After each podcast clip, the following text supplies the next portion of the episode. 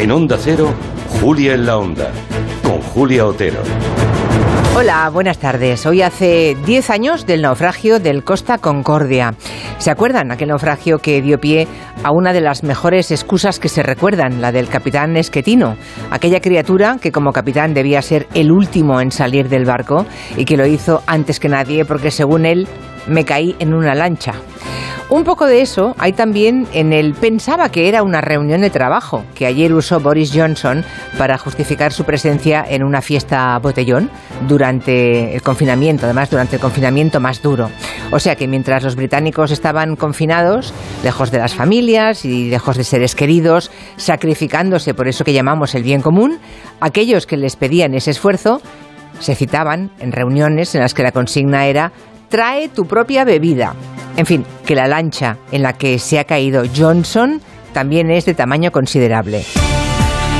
Otro asunto interesante es cómo, cómo y por qué esta información de Johnson y su fiesta llega ahora precisamente a la opinión pública, porque la caída en desgracia de Boris Johnson procede, no lo olvidemos, directamente de su entorno.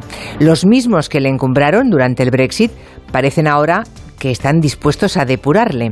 Hoy, en el tiempo de gabinete, vamos a hablar del fuego amigo. No hay nada más devastador para un político, para un líder, que eso, que el fuego amigo, esas estrategias que tienen los partidos para depurar y para sacarse de encima a líderes gastados o poco útiles ya a la causa. Sea una fiesta o unas cremas robadas en un súper y metidas en el bolso, entiéndanme. Lo debatiremos en tiempo de gabinete con Julio Leonard, Arancha Tirado y Juan Manuel de Prada.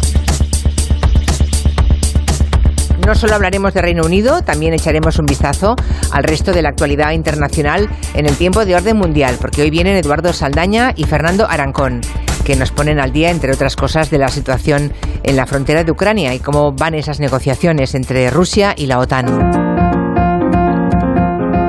Y en clave doméstica, y aquí en España, en clave nacional, tenemos el adelanto electoral en Castilla y León, que ha acelerado y mucho el proceso de un movimiento muy interesante, un movimiento ciudadano quizá de los más potentes de los últimos años.